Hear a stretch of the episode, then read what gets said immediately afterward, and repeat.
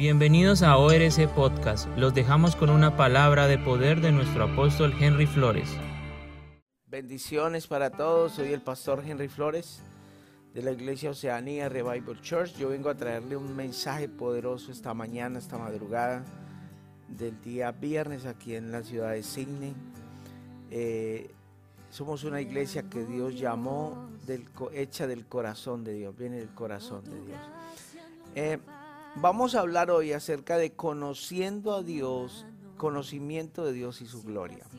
¿Cómo se llama el mensaje? Conocimiento de Dios y su gloria. ¿Cuántos en este lugar podemos decir yo conozco a Dios? Yo conozco a Jehová. Cuando el Señor se encontró con el Señor, le hizo una pregunta muy particular, muy peculiar, similar a la nuestra. Hay gente que me está viendo y dice, yo he sido cristiano hace 20 años. O hay gente que dice, yo conocí al Señor, yo recibí al Señor en mi corazón.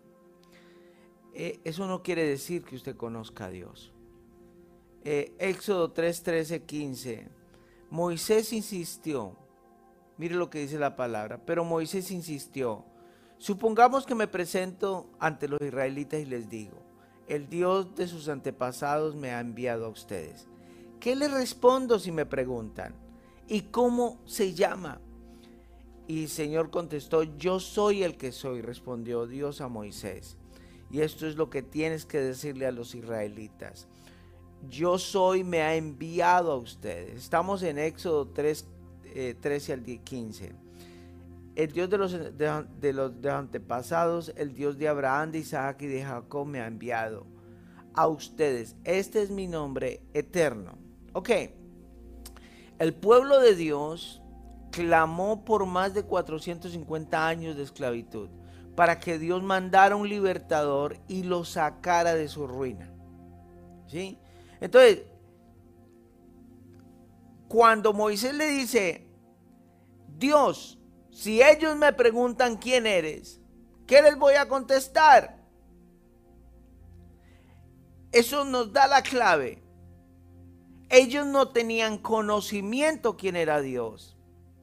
Y cuando el ser humano está apartado de Dios y de su presencia, anda como el pueblo de Dios, en esclavitud.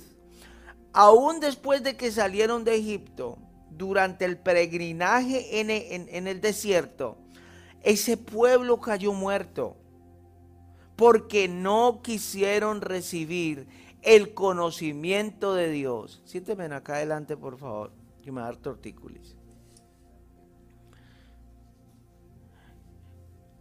Entonces, mucho pueblo todavía anda esclavo, pues estamos clamando a un Dios que no tenemos conocimiento quién es. Hasta que no tengamos un conocimiento quién es Dios, vamos a permanecer en la esclavitud. Yo quiero que usted entienda algo. Hay una limitación de que usted tenga el conocimiento de Dios a través de las escrituras todavía hay una, limitación. Porque la palabra de Dios dice que la letra mata, más el espíritu da vida. Entonces hay una limitación de la letra. Pero hay un conocimiento más alto que es la gloria de Dios. Vamos a ir a Jeremías 9, 23 y 24. Mire qué poderosa esta palabra. Estábamos hablando de, de Jeremías esta semana. Desde el martes hemos estado hablando acá con los líderes les estaba hablando a los líderes acerca de volviendo y retornando a la fe que Nehemías perdió. Jeremías era un hombre de fe, pero perdió su fe, porque el pueblo lo hirió, porque el pueblo lo maltrató, porque fue un, uno de esos profetas que hablaba la palabra de Dios, pero fue rechazado. Y el rechazo al ser humano hace que pierda la fe hace que pierda la fe. Por eso el Satanás tentó tanto a Jesús por medio del rechazo. Pero la palabra de Dios dice que Él fue completamente rechazado en la cruz para que yo fuera totalmente acepto. ¿Sí? No importa lo que la gente dice, no importa si la gente me acepta o no me acepta. Lo que importa es lo que Dios piense de mí. Bueno, mire lo que dice Jeremías 9:23 al 24. Y, en medio de estas conversaciones con Jeremías, Dios le da un consejo a Jeremías.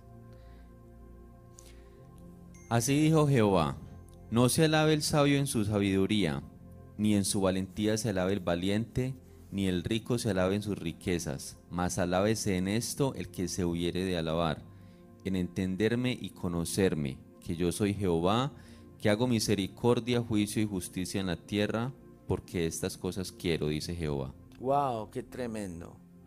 ¿Qué es lo que Dios quiere? ¿Qué es la voluntad de Dios? Ahí lo está diciendo, Julian lo leyó, que me conozcan, entenderme y conocerme, que yo soy. Entonces, la voluntad de Dios es que lo entendamos y le conozcamos. ¿Qué es la palabra conocimiento? Yo quiero que usted entienda algo. ¿Qué es la palabra conocimiento? Es eh, adquirir información a través de una experiencia. Ok, el médico va a la universidad, pero el médico tiene un año de posgrado. Le dicen, bueno, si usted se quiere graduar, usted tiene que hacer la práctica. Conocer, conocer a Dios es adquirimos un conocimiento de Dios por medio de una experiencia con Dios. Ok, ¿qué es lo que ha hecho esta generación? Y mucha, y, y perdónenme lo que les voy a decir. La gente adquirió un conocimiento verbal con Dios, no un conocimiento, una experiencia personal con Dios. Me explico. Hay gente que tiene, puede salir de Oceanía Revival Church, de nuestra casa, con mucho conocimiento. Pueden hacer todo el proceso y va a adquirir conocimiento. Y donde vaya van a decir, tiene mucho conocimiento. Pero yo le voy a decir algo. La presencia de Dios es el conocimiento de su gloria. Usted puede llenarse de conocimiento humano, pero la experiencia lo hace usted ser transformado. ¿Me hago entender, iglesia? Hasta que usted no llegue al conocimiento, lo que la voluntad de Dios es que le conozcamos y le entendamos. No por medio de la escritura solamente, porque eso cualquiera lo puede hacer, ¿sí? Los abogados, usted sabe que una persona que estudia abogacía tiene que estudiar la Biblia. Porque los, los estándares más altos de la moralidad están en la palabra de Dios. Entonces, según lo que entendemos con esto, si el conocimiento es una información que recibimos a través de la experiencia, muchos de los que hay, en este lugar se rehusaría eso. ¿Por qué? porque quiere decir que adquirir un caminar en compromiso con Dios. Ok, quiere decir esto que si conocemos a Dios, usted no va a estar bailando salsa por ahí, dando mal testimonio, que vamos a andar en santidad. Entonces, el conocer a Dios significa un compromiso más alto de nuestros propios conocimientos cuando la gente dice, para mí Dios no haría esto o aquello. Eso se llama idolatría. A ver, Éxodo 21.3, ah, hay una palabra que es, no te harás imagen de lo que hay arriba en el cielo, ni abajo de la tierra, ni debajo de la tierra, porque nuestro Dios es un Dios celoso.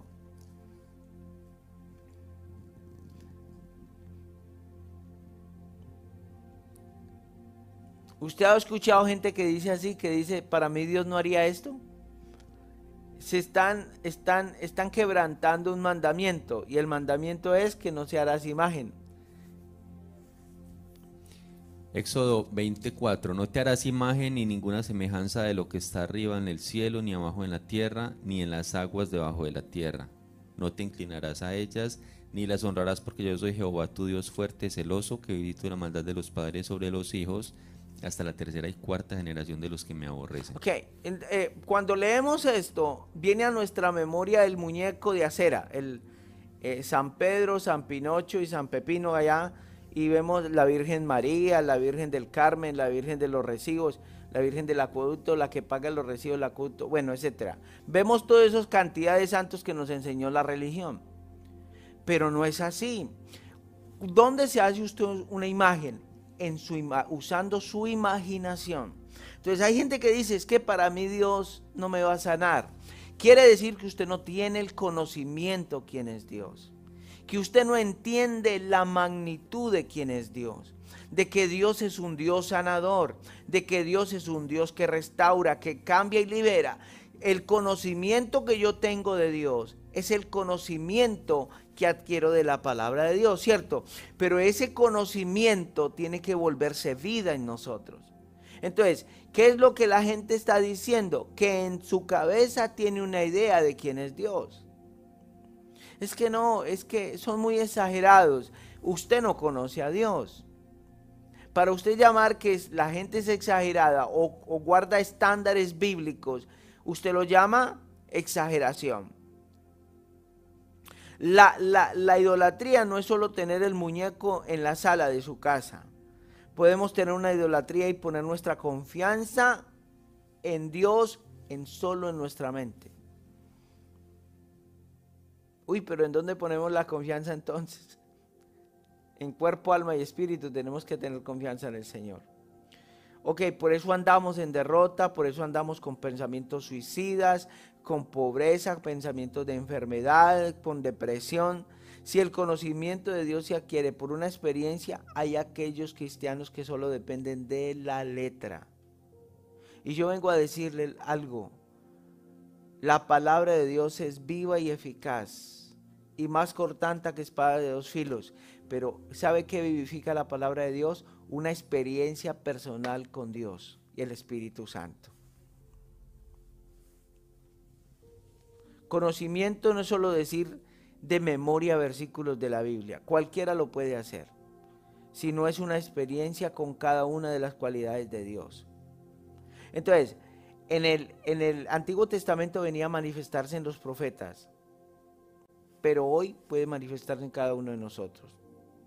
Ok, como el pueblo de Dios no conocía a Dios, entonces lo primero que, que Moisés le preguntó, bueno Señor, y si vienen donde mí, ¿qué les digo?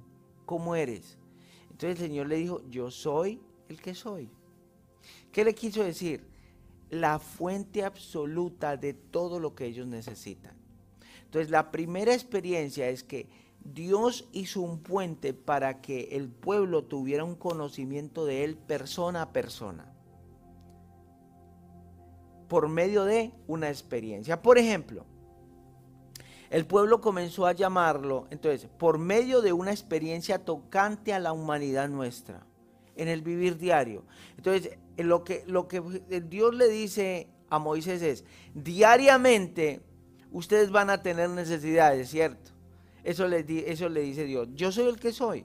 Dile a ellos que yo soy el que soy. Entonces, yo soy significa fuente absoluta de vida. Y en, y en la mitad y en el diario vivir, nosotros necesitamos ese fluir de vida de Dios en nosotros. Le voy a poner un ejemplo. Elohim habla de la fortaleza y el poder de Dios. Entonces ellos comenzaron a darle sobrenombres a Dios. Así como, como la mujer suya le pone sobrenombres o como, o como, el, eh, o como el vecino le dice sal, azúcar, café, traiga café, traiga, y le pone sobrenombre. Entonces, la gente comenzó a ponerle sobrenombres a Dios. Comenzó a llamarlo como no sabía en sí cómo se llamaba y era la fuente absoluta, entonces comenzó a llamarlo Elohim, que es la fuente y la fortaleza del poder. El, el Elión, que es Dios altísimo. El Roy, que significa Dios me ve. El Shaddai, que significa todopoderoso. El Olam, el Dios eterno. Adonai, mi maestro, el Señor Dios, dueño de la creación. Yahweh es el nombre más común de todos, el que proviene, el que siempre vive. Entonces comenzó a llamarlo Jireh. Estaban sin mercado en la nevera. Comenzaban a decirle Jireh. O sea, el que me provee. Comenzó a llamarle el Rafa cuando estaban enfermos, llenos de fiebre, de gripa, de, COVID. Dijeron, Señor, tú eres mi Rafa, el que me sana. Y cuando iban a la batalla le decían, eh, el, que, el, que, el, que, el que liberta mis batallas. Entonces ellos comenzaron a experimentar el Nishi, mi estandarte, mi, mi Yahweh, mi, mi, mi Shalom, mi paz. En momentos de dificultad y de depresión venía y le decían, tú eres mi Yahweh, mi Yahweh Shalom, tú eres mi paz, Señor. En, eh, cuando iban a la guerra decían Sabaoth, el Dios de los ejércitos. Cuando necesitaban santidad y estaban acosados eh, por, para, perder su santidad, entonces decían, tú eres mi, mi Makadesh. Tú eres mi Makadesh, Dios. Cuando venía la idolatría, cuando venían dioses ajenos, paganos, decían, tú eres mi Makadesh. El Roni es Jehová, es mi pastor. Tingetsu es Jehová justicia, cuando estaban ante los tribunales buscando justicia. El Jehová Samá, el Dios que está presente. Entonces ellos comenzaron a experimentar un Dios día a día por medio de la experiencia. Entonces yo quiero preguntarle al que me está viendo en este momento, Tú necesitas una experiencia personal con Dios. ¿Cómo? Si estás enfermo, dile que te sane hoy. Él te va a sanar. Y vas a experimentar un Dios verdadero y vivo que quiere sanarte y restaurarte. El cristiano de hoy necesita entender que nuestro Dios es un Dios eterno, que Él está vivo, que no es solamente letra, que es sanador, proveedor, restaurador, que te da la paz en medio de, en medio de la, de la dificultad. Y está un segundo conocimiento que está en Habacuc 2.14, por favor.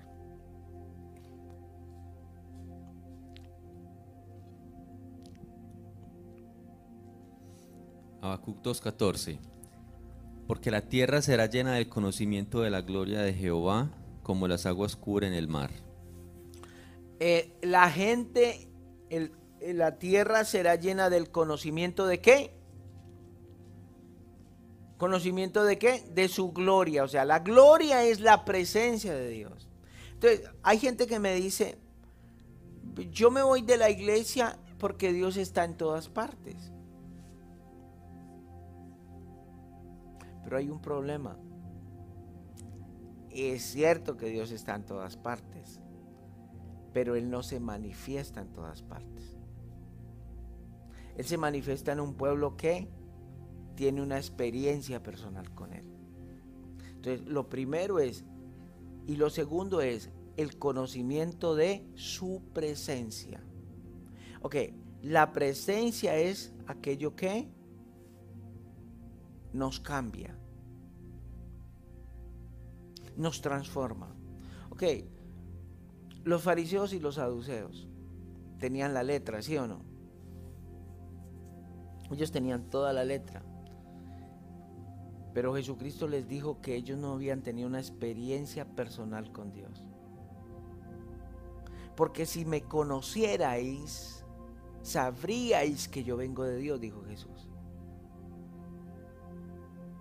Entonces, en el momento que nosotros le adquirimos una experiencia con Dios, por eso, en un lugar donde no ocurren milagros, donde constantemente no estamos viendo a Dios, no es un buen lugar para estar.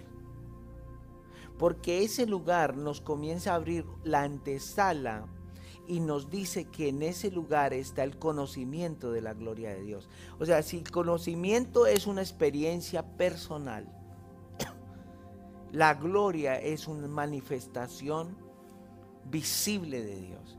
Estamos ahí, iglesia. No todo el mundo predica esto. No todo el mundo tiene la gallardía. No todo pastor se atreve a decir esto. ¿Sabe por qué? Porque se le va a hacer a la iglesia. Nosotros lo podemos hacer porque tenemos una experiencia con Dios. Vemos milagros, vemos su mano. ¿Sí?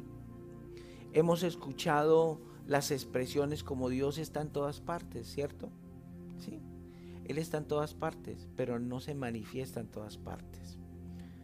Entonces, hay, hay dos ocasiones cuando Dios se quiere manifestar. Cuando el pueblo le adora en espíritu y en verdad, y donde continuamente Dios es honrado. Un rebelde no me puede decir que se va a ir a llevar la presencia de Dios. Eso es imposible. Una persona que está en rebeldía con Dios. Isaías 29:13 dice, ustedes me alaban con sus labios, pero su corazón está lejos de mí. O sea que es posible que le alabemos, es posible que oremos, es posible que hagamos muchas cosas, pero sin su presencia no vamos a llegar a ningún lado. No vamos a estar en ningún lado.